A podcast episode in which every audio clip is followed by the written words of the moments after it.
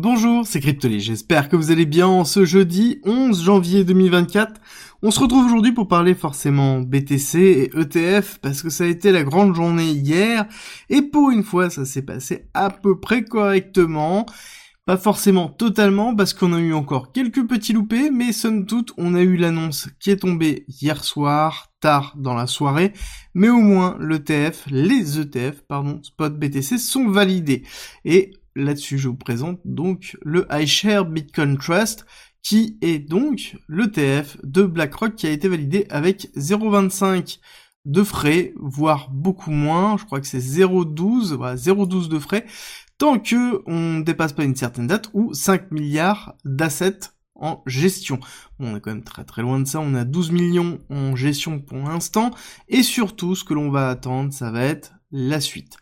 Pour l'instant, ce qui est sûr, c'est que la validation s'est fait dans le sang et dans la douleur, notamment pour Gary Gensler, qui précise bien, il n'approuve pas ou euh, soutient Bitcoin dans la validation de cet ETF, à savoir que c'est Gary Gensler qui a voté pour, dans les 5 votes, 3 votes pour, 2 votes contre, mais au moins c'est validé. Ça n'empêche que on a toujours ce retour vraiment de Gary Gensler qui est vraiment anti-crypto et même anti-BTC malgré le fait que sur le BTC il montrait être beaucoup plus conciliant ce n'est pas le cas en tout cas dans ses dires où il ne veut pas laisser transparaître cette partie-là. Ça sous-entend aussi que 2024 va être une année qui va être intense pour la réglementation crypto. Qu'est-ce que l'on peut attendre de cet ETF BTC au niveau des évolutions?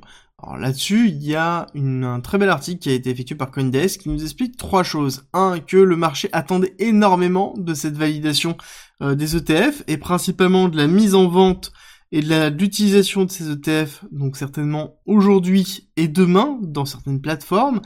Et il compare avec l'ETF sur le gold, je vous en ai déjà parlé, comme quoi ça a été le début de l'expansion du prix du gold, et justement certains analystes considèrent que d'ici la fin de l'année, on devra avoir un BTC dans les alentours de 100 000 dollars, ce qui est quand même assez conséquent quand on connaît un petit peu déjà euh, l'état du marché général. Ce qui est important de savoir, c'est que la personne à qui ça va profiter le plus, ça va être Coinbase hein, là-dessus. Coinbase est donc le refournisseur de la protection des BTC pour 8 des ETF. Ce qui est quand même conséquent, donc ça veut dire qu'il va y avoir beaucoup de frais qui vont arriver à Coinbase et beaucoup de volume, et ça, ça va être plutôt positif pour la plateforme et aussi sa part de marché sur euh, la généralité. On, avait Coinbase qui était un petit peu en dessous, là clairement en fonction du volume qui va arriver sur les différents ETF, on aura un Coinbase qui reprendra du poil de la bête. Moi, la petite chose qui m'interpelle, ça va être vraiment cette notion de liquidité. Quand on a vu l'annonce, on a vu ce qui s'est passé au niveau du prix, on a vu qu'il y a eu assez peu de mouvements, somme toute. Par contre, ce qui va être vraiment important, ça va être l'injection de liquidité qui va avoir lieu dans les 24 48 premières heures de, euh, de cet ETF, de ces ETF, à partir du moment où ils seront mis à disposition à la vente. Normalement, encore une fois, je le répète, jeudi, vendredi, donc aujourd'hui, fin de semaine, vraiment, on devrait avoir une injection de liquidité, et c'est ce que le marché attend. Si jamais on n'est pas dans cette injection de liquidité, ou en tout cas en dessous de ce qui est attendu au niveau du marché, on aura une correction qui sera relativement salée. Par contre, moi, il y a quelque chose qui m'intéresse, c'est Robinhood, la position de Robinhood par rapport à ces ETF BTC. Ils veulent vraiment le lister le plus vite possible. Pour rappel, Robinhood, ce n'est pas une plateforme qui est liée à des institutionnels, mais bien une plateforme liée à des retail. Ça sous-entend que ces ETF vont être mis à disposition d'un certain nombre de retail qui vont pouvoir rentrer sur le marché des ETF.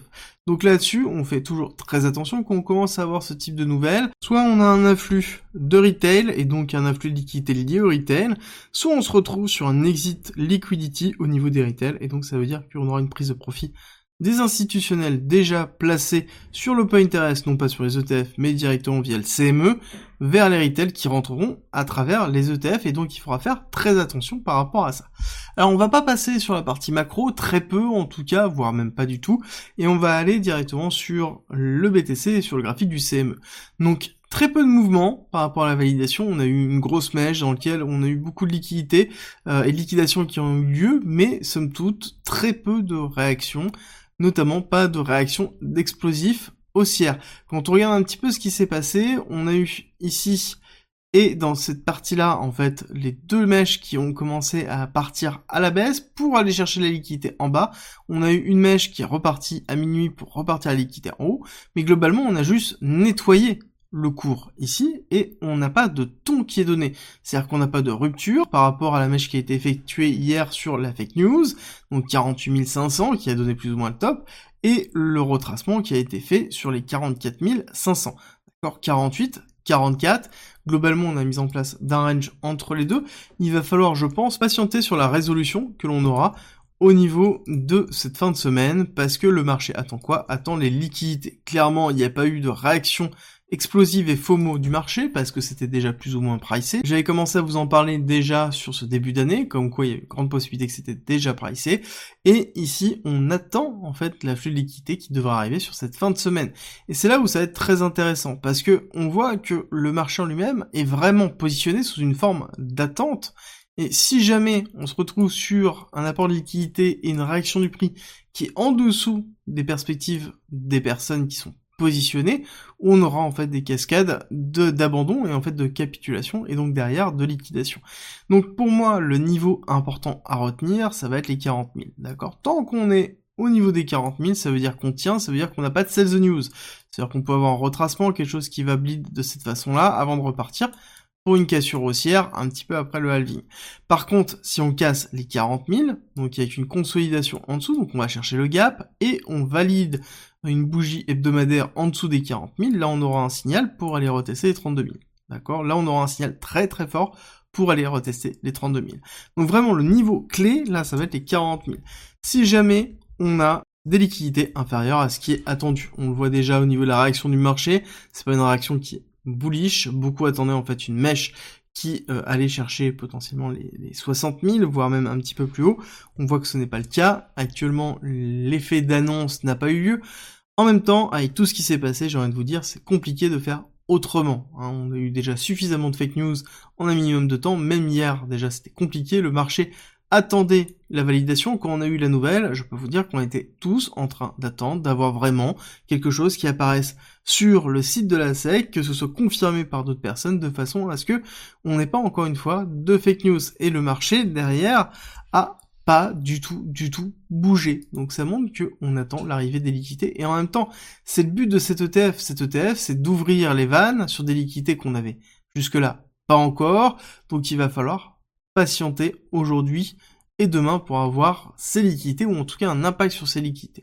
Si jamais on n'a pas d'impact, c'est-à-dire si jamais on n'a pas euh, d'augmentation des liquidités, ça veut dire deux choses. Ça veut dire qu'on aura derrière une cassure qui risque d'être relativement brutale et le niveau, le premier vraiment niveau à tenir, ce sera les 44 500. Si on casse les 44 500 et qu'on consolide en dessous, là on peut viser directement les 40 000 et euh, justement un retour dans la première partie de range Donc on pourrait considérer que, hop, ici on a le range, on a une déviation, on réintègre le range. Une réintégration du range, c'est pas positif, et là on aura euh, certainement des signaux très forts sur la réaction des 40 000 qui aura lieu.